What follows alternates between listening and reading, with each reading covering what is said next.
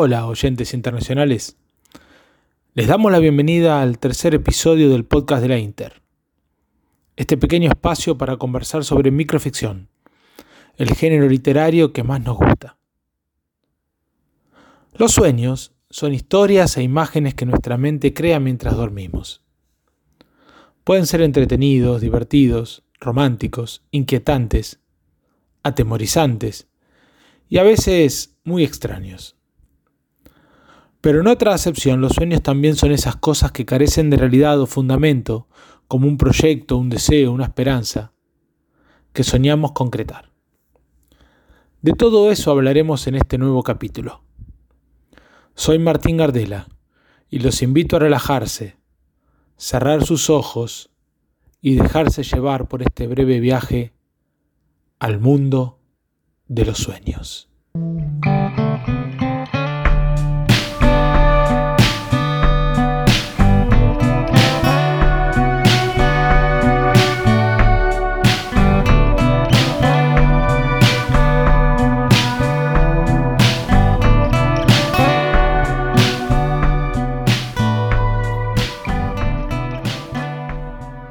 En nuestro episodio anterior estábamos en plena celebración de las fiestas decembrinas. Corríamos para fin de año como si fuera a acabarse el mundo.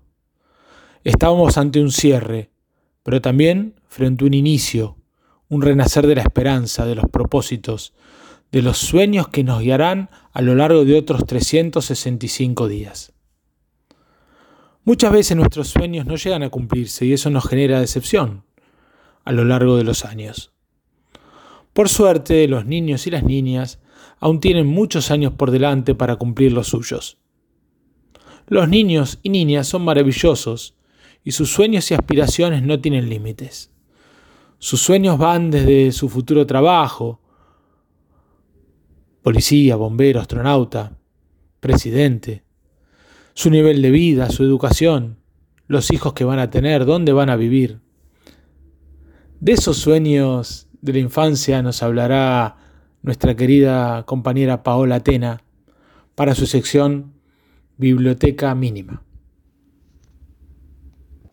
Queridas y queridos amigos de la Inter estarán de acuerdo conmigo en que nos gustan los comienzos, los borrón y cuenta nueva, las segundas oportunidades y estos motivos hacen de enero el mes más propicio para los sueños, los deseos y las promesas, ya sea que nos encuentre en medio del frío gélido del hemisferio norte o en el calor delicioso de los países del sur, muchos deseamos que nos vaya bien, como no, planeamos llamar por fin a esa persona a la que extrañamos pero hace tanto que no vemos, ansiamos tener salud o que por lo menos no se nos estropee tanto, queremos que nos vaya bien. ¿Y quién mejor para soñar que las niñas y los niños? Que mejores soñadores que ellos que dan la fantasía por hecho, como bien queda reflejado en los aforismos del fabulosísimo Ramón Gómez de la Serna. En las cajas de lápices guardan sus sueños los niños esos niños que no dudan de la existencia de lo sobrenatural y que si son afortunados viven en un mundo alejado del terrorismo mediático, del pánico a la vida, de las preocupaciones cotidianas, como la niña del microrelato Numeración Incorrecta de Isabel González. Un día me compraré un caballo de estos, rosa y con alas, dice la niña y señala en el libro abierto sobre sus muslos la foto de un flamenco. El hombre, alentado por tanta inocencia, se quita la chaqueta, estrecha su acercanza y escarba los bordes de la hoja sesgada, mientras le explica que alguien arrancó una página entre definición e imagen, que después del 12 no viene el 15, y que imagínate si Genghis Khan hubiera dominado Mongolia sobre un ave de tan frágiles patas. Como si la niña no supiera, como si no apretara en su puño la hoja extirpada, como si las cosas no pudieran ser de otra forma. Las niñas y niños habitan realmente un mundo donde todo es posible y así podemos verlo en el microrelato de nuestra querida Pía Barros que se titula Vecinos de Letras. Los escritores de las casas contiguas arrojan a la tierra las historias inconclusas de sus papeleros. Vuelven a cubrirlas y se marchan al intento de nuevas anécdotas. Bajo el humus, las letras reptan hacia la raíz, se entremezclan y brotan en hojas de cuentos completos. El otoño es generoso con los niños, devotos del árbol, y esperan jugando bajo su sombra que les lluevan los cuentos que estiran cuidadosos cada noche bajo sus almohadas. Por eso, queridas y queridos radioescuchas, los invito a darse un respiro abstráiganse de este mundo canalla de los adultos y vuelvan a ser por una vez niños, vuelvan a soñar. Muy feliz año nuevo. Hasta la próxima. Todas las culturas del mundo tienen una serie de sueños y pesadillas que se repiten, lo que incrementa aún más lo mágico y maravilloso que es el mundo onírico, ese lugar bello, misterioso, disparatado a veces y terrorífico en otras, al que todos podemos acudir independientemente de nuestra clase social cuando cerramos los ojos y dormimos. Dientes que se caen, zapatos y ropa que desaparecen, lugares a los que intentamos llegar pero por unas causas u otras no logramos avanzar. Los sueños han llamado la atención de todo el mundo desde tiempos inmemoriales, y son muchos los que han tratado de desentrañar sus mensajes con más o menos suerte. Por supuesto, la literatura no ha sido ajena a los sueños. Quizás por ello en el libro de los sueños Borges dejó escrito que los sueños constituyen el más antiguo y el no menos complejo de todos los géneros literarios. Y por supuesto, esa estrecha relación entre literatura y sueños se extendió también hasta la minificción. De eso nos hablará ahora el querido José Manuel Ortiz Soto, desde Ciudad de México en su sección Ilusionistas de Palabras. En los sueños todo puede suceder. No hay límite posible. Se puede volar, respirar bajo el agua o salir de uno mismo ante el peligro y mirar el sueño desde una distancia prudente. Para el soñador empedernido, soñar es vivir cada noche una vida alterna y secreta. Los sueños ocurren, sin embargo, en el momento de mayor indefensión que tiene el ser humano, mientras duerme, ya sea por necesidad fisiológica o por mandato divino, como le sucedió a Adán, según el Génesis 2.21. Entonces Yahvé hizo caer en un profundo sueño al hombre y éste se durmió. Le sacó una de sus costillas y rellenó el hueco con carne lo que Adán encontró al despertar, ya todos lo sabemos. Pero no todos los despertares son tan felices, y para muestra echemos un ojo al inicio de la metamorfosis de Franz Kafka. Cuando Gregorio Samsa despertó una mañana de un inquieto sueño, se encontró en la cama convertido en un monstruoso insecto. Y no, no era un sueño. También hay despertares que nos dejan en las mismas, como le pasó a Chuan Tzu, que soñó que era una mariposa y al despertar no sabía si era un hombre que había soñado ser una mariposa o una mariposa que soñaba ser un hombre. Tampoco debería sorprendernos, pues lo soñado no siempre se recuerda, o conforme transcurren las horas el sueño se va disipando, a veces hasta borrarse completamente, dejando en el soñador la sensación de no saber si en verdad soñó. Quizá eso fue lo que le pasó a Gregorio Samsa, me digo al leer unos tweets del escritor Mauricio Montiel. Uno de los grandes enigmas de la literatura. ¿Con qué soñó Gregorio Samsa la noche previa a su metamorfosis en entidad narrativa? A lo que él mismo se responde. Cabría imaginar la última pesadilla de Gregorio Samsa como ser humano, una crisálida habitada por los rumores orgánicos de la transformación. El mundo de lo onírico ha sido parte de la literatura desde siempre. Una muestra de ello está en la primera tablilla de la epopeya de Gilgamesh, donde el héroe dice a su madre, Oh madre, este es el sueño que he tenido por la noche. Y le cuenta que algo como una roca cayó del cielo. Luego en su segundo sueño le dice, en una calle de Uruk, la cercada, un hacha yacía en tierra rodeada por una multitud. La madre de Gilgamesh era inteligente y sabia, bien versada en todas las cosas. Dijo a su hijo, Hijo mío, el hacha que viste es un amigo. La interpretación de los sueños no es propia de nuestros tiempos, y así lo confirman José Antonio Méndez y Mariano de Ileta en su artículo La teoría de los sueños, parte 1, una revisión bibliográfica que dice, ya aparece mencionada en la cultura egipcia hace más de 4.000 años.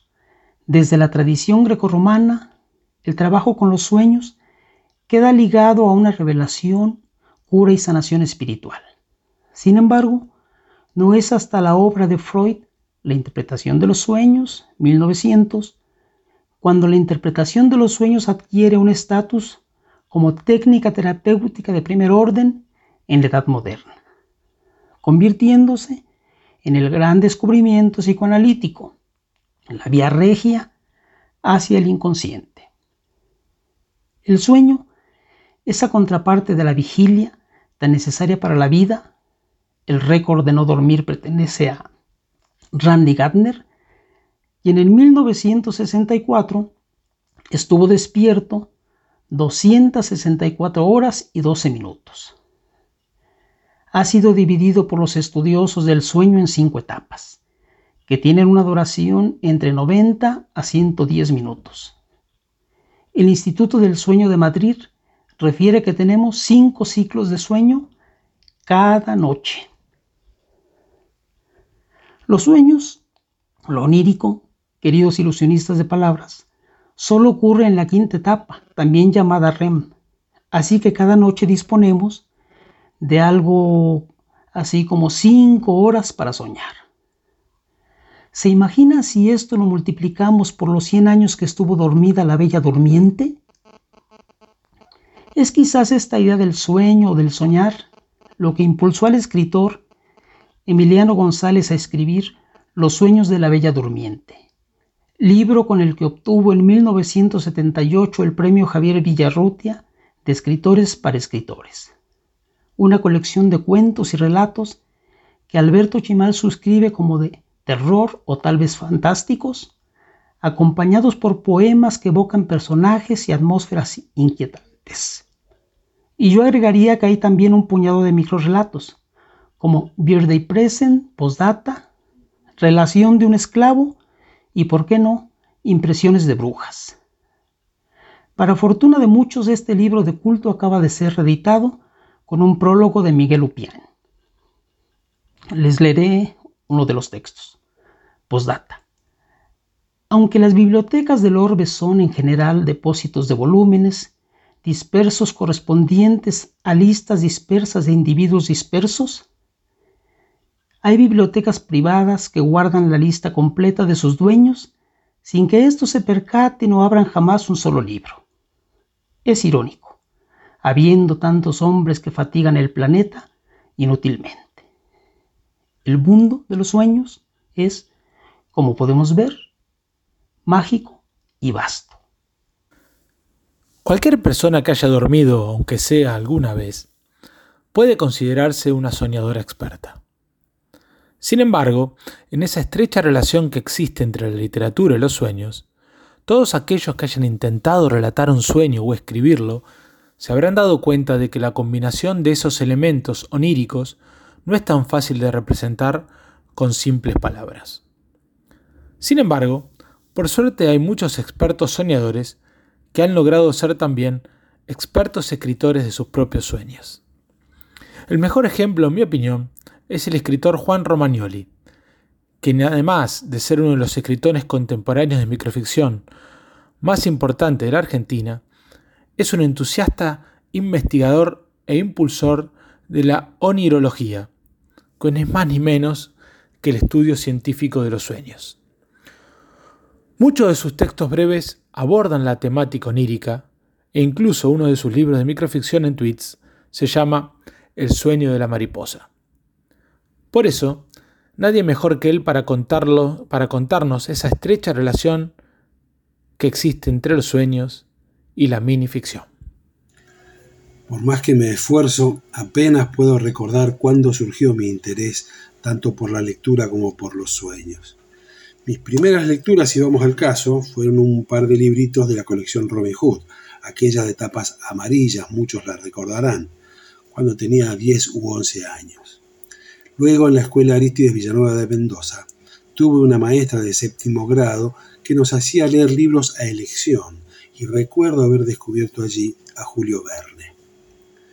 Y por ese entonces recuerdo también los primeros sueños, los que tenemos cuando dormimos, me refiero, primeros sueños de los que tengo registro en mi memoria, aquellos que me acompañaron e intrigaron por muchos años. Lo que sí tengo claro es que mi enamoramiento de la literatura llegó primero. En el transcurso de mi paso por la escuela secundaria que hice mitad en Mendoza, mitad ya en Buenos Aires. Precisamente en Buenos Aires, en cuarto año, tuve literatura y lógica, una suerte de introducción a la filosofía, como materias. Y allí comenzaron a definirse mis amores incondicionales por ambas. También tuve psicología como materia, pero mi interés era específicamente por los sueños. En cuanto al término onirología, recordemos que los sonidos eran los hijos de himnos, el dios de los sueños, de allí el, el nombre. Y me enamoré de esta disciplina, la ciencia de los sueños, no mucho después. Antes de cumplir los 20 años, tuve la fortuna y el privilegio de conocer al doctor Jorge Sergio, psicólogo y fundador de la onirología como ciencia, y debo decir, tremendo poeta además. A través de una amistad que duraría toda la vida, hasta su fallecimiento en 2016, aprendí mucho de él participando en sus talleres de sueños y sobre todo haciendo un, sitio web que duró desde el año 2000 hasta 2007 aproximadamente, llamado Tertulia de Sueños. Allí hicimos un trabajo importante de acopio de material onírico de todo el mundo de habla hispana, nos llegaban relatos de sueños. A la vez generamos un boletín mensual donde se publicaban artículos sobre el tema, se difundía en general el interés por la nueva ciencia y la importancia social de implementar talleres de sueños. Para dar una idea de la línea psicológica que seguíamos, digamos que se, emparentaba estrechamente con la investigación sobre los sueños de Carl Gustav Jung, aunque mi maestro, el doctor Sergio, había avanzado largamente en su propio camino de investigación.